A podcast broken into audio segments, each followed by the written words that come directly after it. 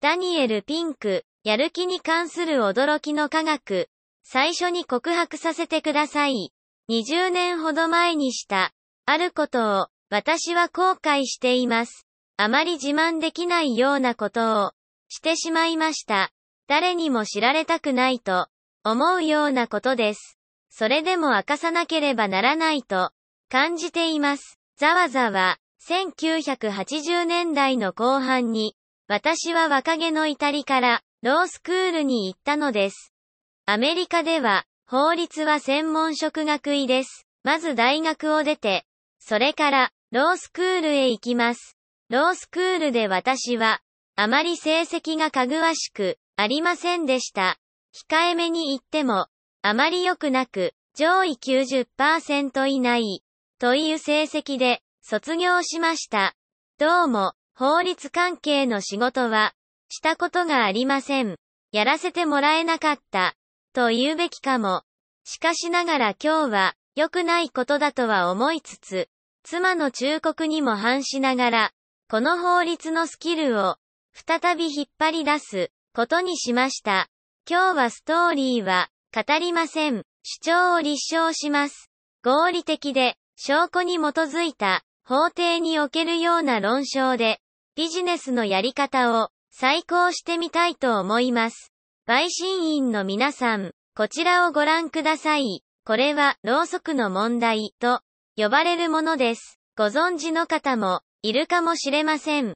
1945年に、カール・ドゥンカーという心理学者がこの実験を考案し、様々な行動科学の実験で用いました。ご説明しましょう。私が実験者だとします。私はあなた方を部屋に入れて、ろうそくと画鋲とマッチを渡します。そしてこう言います。テーブルにろうが垂れないように、ろうそくを壁に取り付けてください。あなたならどうしますか？多くの人は画鋲でろうそくを壁に留めようとします。でも、うまくいきません。あそこで手真似をしている人がいましたが、マッチの火で、ろうそくを溶かして、壁にくっつけるという、アイデアを思いつく人もいます。いいアイデアですが、うまくいきません。5分か10分すると、大抵の人は、解決法を見つけます。このようにすればいいのです。鍵になるのは、機能的固着を乗り越えるということです。最初あの箱を見て、単なる画鋲の入れ物だと思います。しかしそれは別な使い方をすることもでき、ろうそくの台になるのです。これがろうそくの問題です。次にサム・グラックスバーグという科学者が、このろうそくの問題を使っていった実験をご紹介します。彼は現在プリンストン大学にいます。この実験でインセンティブの力がわかります。彼は参加者を集めて、こう言いました。この問題をどれくらい早く解けるか、時計で測ります。そして一つのグループには、この種の問題を解くのに、一般にどれくらい時間がかかるのか、平均時間を知りたいのだ、と言います。もう一つのグループには、報酬を提示します。上位25%の人には、5ドルお渡しします。一番になった人は、20ドルです。これは何年も前の話なので、物価上昇を考慮に入れれば、数分の作業でもらえる金額としては、悪くありません。10分なモチベーションになります。このグループは、どれくらい早く、問題を解けたのでしょう。答えは、平均で、3分半、余計に、時間がかかりました。3分半長くかかったのです。そんなのおかしいですよね。私はアメリカ人です。自由市場を信じています。そんな風になるわけがありません。人々によりよく働いてもらおうと思ったら、報酬を出せばいい。ボーナスにコミッション、あるいは何であれ、インセンティブを与えるのです。ビジネスの世界ではそうやっています。しかしここでは、結果が違いました。思考が鋭くなり、クリエイティビティが加速されるようにと、インセンティブを用意したのに、結果は反対になりました。思考は鈍く、クリエイティビティは阻害されたのです。この実験が興味深いのは、それが例外ではないということです。この結果は何度も何度も、40年にわたって、再現されてきたのです。この成功報酬的な動機づけ、IF、天式にこれをしたら、これがもらえる、というやり方は、状況によっては機能します。しかし多くの作業では、うまくいかず、時には害にすらなります。これは社会科学における、最も確固とした発見の一つです。そして最も無視されている発見でもあります。私はこの数年というもの、動機づけの科学に注目してきました。特に外的動機づけと内的動機づけのダイナミクスについてです。大きな違いがあります。これを見ると、科学が解明したこととビジネスで行われていることに食い違いがあるのがわかります。ビジネス運営のシステム、つまりビジネスの背後にある前提や手順においては、どう人を動機づけ、どう人を割り当てるかという問題は、もっぱら外的動機づけ、アメとムチに頼っています。20世紀的な作業の多くでは、これは実際うまくいきます。しかし21世紀的な作業には、機械的なご褒美と罰、というアプローチは、機能せず、うまくいかないか、害になるのです。どういうことか説明しましょう。グラックスバーグは、これと似た別な実験もしました。このように若干違った形で、問題を提示したのです。机にろうが垂れないように、ろうそくを壁につけてください。条件は同じ。あなたたちは、平均時間を測ります。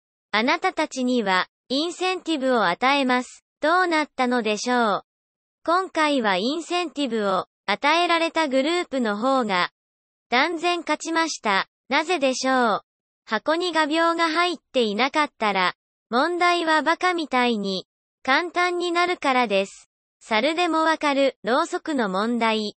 IF 天式の報酬はこのような作業にはとても効果があります。単純なルールと明確な答えがある場合です。報酬というのは視野を狭め、心を集中させるものです。報酬が機能する場合が多いのは、そのためです。だからこのような狭い視野で目の前にあるゴールをまっすぐ見ていれば良い場合にはうまく機能するのです。しかし本当のろうそくの問題ではそのような見方をしているわけにはいきません。答えが目の前に転がってはいないからです。周りを見回す必要があります。報酬は視野を狭め、私たちの可能性を限定してしまうのです。これがどうしてそんなに重要なことなのでしょうか。西ヨーロッパ、アジアの多く、北アメリカ、オーストラリアなどでは、ホワイトカラーの仕事には、このような種類の仕事は少なく、このような種類の仕事が増えています。ルーチン的、ルール適用型、作能的な仕事、ある種の会計、ある種の財務分析、ある種のプログラミングは、簡単にアウトソースできます。簡単に自動化できます。ソフトウェアの方が、早くできます。世界中に低価格のサービス提供者がいます。だから重要になるのは、もっと右脳的で、クリエイティブな、考える能力です。ご自分の仕事を、考えてみてください。あなた方が直面している問題は、あるいは私たちが、この場で議論しているような問題は、こちらの種類でしょうか？明確なルールと、一つの答えがあるような、そうではないでしょう。ルールは曖昧で、答えは、そもそも、存在するとしての話ですが、驚くようなものであり、決して自明ではありません。ここにいる誰もが、その人のバージョンの、ろうそくの問題を、扱っています。そしてろうそくの問題は、どんな種類であれ、どんな分野であれ、IF、天式の報酬は、企業の多くは、そうしていますが、機能しないのです。これには頭がおかしくなりそうです。どういうことかというと、これは感情ではありません。私は法律家です。感情なんて信じません。これは哲学でもありません。私はアメリカ人です。哲学なんて信じません。これは事実なのです。私が住んでいるワシントン DC で、よく使われる言い方をすると、真実の事実です。拍手、例を使って説明しましょう。証拠の品を提示します。私はストーリーを語っているのではありません。立証しているのです。陪審員の皆さん、証拠を提示します。ダン・アリ・エリーは現代における最高の経済学者の一人です。彼は3人の仲間と共に MIT の学生を対象に実験を行いました。学生たちにたくさんのゲームを与えます。クリエイティビティや運動能力や集中力が要求されるようなゲームです。そして成績に対する報酬を3種類用意しました。小さな報酬、中くらいの報酬、大きな報酬です。非常にいい成績なら全額、いい成績なら半分の報酬がもらえます。どうなったのでしょう。タスクが機械的にできるものである限りは、報酬は期待通りに機能し、報酬が大きいほど、パフォーマンスが良くなった。しかし認知能力が多少とも、要求されるタスクになると、より大きな報酬は、より低い成績をもたらした。それで彼らは、こう考えました。文化的なバイアスが、あるのかもしれない。インドのマドライで、試してみよう。生活水準が低いので、北アメリカでは、大したことのない報酬が、マドライでは、大きな意味を持ちます。実験の条件は同じです。たくさんのゲームと、3レベルの報酬、どうなったのでしょう。中くらいの報酬を、提示された人たちは、小さな報酬の人たちと、成績が変わりませんでした。しかし今回は、最大の報酬を、提示された人たちの成績が、最低になったのです。3回の実験を通して、9つのタスクのうちの8つで、より高いインセンティブが、より低い成績という結果となった。これはおなじみの、感覚的な、社会主義者の陰謀なのでしょうかいいえ、彼らは MIT に、カーネギーメロンに、シカゴ大学の経済学者です。そしてこの研究に資金を出したのはどこでしょう合衆国連邦準備銀行です。これはまさに、アメリカの経験なのです。海の向こう、 London School of、Economics、LSE に行ってみましょう。11人のノーベル経済学賞受賞者を輩出しています。偉大な経済の頭脳が、ここで学んでいます。ジョージ・ソロス、フリードリヒ・ハイエク、ミック・ジャガー。先月、ほんの先月のこと、LSE の経済学者が、企業内における成果主義に関する51の事例を調べました。彼らの結論は、金銭的なインセンティブは、全体的なパフォーマンスに対し、マイナスの影響を持ち得るということでした。科学が乱したことと、ビジネスで行われていることの間には、食い違いがあるのです。この潰れた経済の瓦礫の中に立って、私が心配するのは、あまりに多くの組織が、その決断や、人や才能に関するポリシーを、時代遅れで検証されていない、前提に基づいていっている、科学よりは神話に基づいて、言っているということです。この経済の窮地から、抜け出そうと思うなら、21世紀的な、答えのないタスクで、高いパフォーマンスを出そうと思うのなら、間違ったことを、これ以上、続けるのはやめるべきです。人をより甘い飴で誘惑したり、より鋭い鞭で脅すのは、やめることです。全く新しいアプローチが必要なのです。いいニュースは、科学者たちが新しいアプローチを示してくれているということです。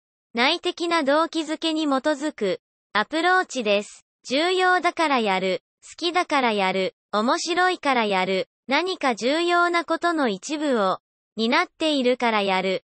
ビジネスのための新しい運営システムは3つの要素を軸にして回ります。自主性、成長、目的。自主性は自分の人生の方向は自分で決めたいという欲求です。成長は何か大切なことについて上達したいということです。目的は私たち自身よりも大きな何かのためにやりたいという絶望です。これらが私たちのビジネスの全く新しい運営システムの要素なのです。今日は自主性についてだけお話ししましょう。20世紀にマネジメントという考えが生まれました。マネジメントというのは自然に生じたものではありません。マネジメントは木のようなものではなくテレビのようなものです。誰かが発明したのです。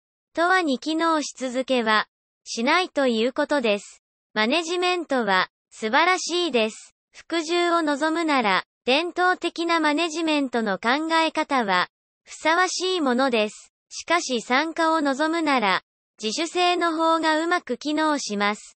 自主性について、少し過激な考え方の例を示しましょう。あまり多くはありませんが、非常に面白いことが起きています。人々に適切に、公正に、間違いなく、支払い、お金の問題は、それ以上考えさせないことにします。そして人々に大きな自主性を認めます。具体的な例でお話しします。アトラシアンという会社をご存知の方はどれくらいいますか？誰も手を挙げない。半分もいない感じですね。アトラシアンはオーストラリアのソフトウェア会社です。彼らはすごくクールなことをやっています。一年に何回かエンジニアたちに言うのです。これから24時間、何をやってもいい。普段の仕事の一部でさえなければ、何でもいい。何でも好きなことをやれ。エンジニアたちは、この時間を使って、コードを継ぎはぎしたり、エレガントなハックをしたりします。そして、その日の終わりには、雑然とした全員参加の会合があって、チームメイトや会社のみんなに何を作ったのか見せるのです。オーストラリアですから、みんなでビールを飲みます。彼らはこれをフェデックスの日と呼んでいます。なぜかって、それは何かを一晩で送り届けなければならないからです。素敵ですよね。商標権は侵害しているかもしれませんが、ぴったりしています。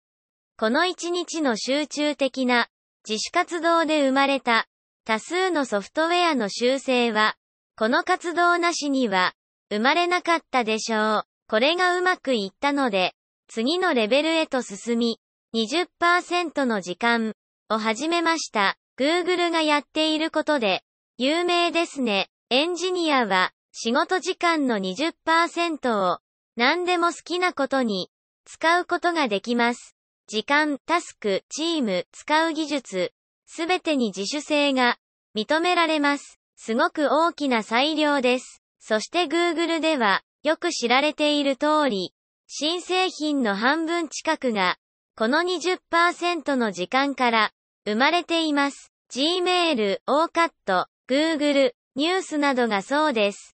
さらに過激な例をご紹介しましょう。完全結果思考の職場環境と呼ばれるものがあります。ROWE、レソルツ、オンリー、ワーク、エンバイロメント、アメリカのコンサルタントたちにより、考案され、実施している会社が、北アメリカに10社ばかりあります。ROWE では、人々には、スケジュールがありません。好きな時に出社できます。特定の時間に会社にいなきゃいけないということがありません。全然行かなくても構いません。ただ仕事を成し遂げれば良いのです。どのようにやろうと、いつやろうと、どこでやろうと構わないのです。そのような環境では、ミーティングはオプショナルです。どんな結果になるのでしょう？ほとんどの場合、生産性は上がり、雇用期間は長くなり、社員満足度は上がり、離職率は下がります。自主性、成長、目的は、物事をする新しいやり方の構成要素なのです。こういう話を聞いて、結構だけど、夢物語だね、という人もいることでしょう。違います。証拠があるのです。1990年代半ば、マイクロソフトは、エンカルタという百科事典を作り始めました。適切なインセンティブを設定しました。南線というプロにお金を払って記事を書いてもらいました。たっぷり報酬をもらっているマネージャーが全体を監督し予算と納期の中で出来上がるようにしました。何年か後に別な百科事典が開始されました。別なモデルをとっていました。楽しみでやる。1セント、1ユーロ、1円たりとも支払われません。みんな好きだからやるのです。ほんの10年前に、経済学者のところへ行って、こう聞いたとします。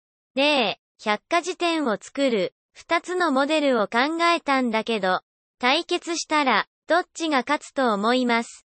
10年前、この地球上の、まともな経済学者で、ウィキペディアのモデルが、勝つという人は、一人もいなかったでしょう。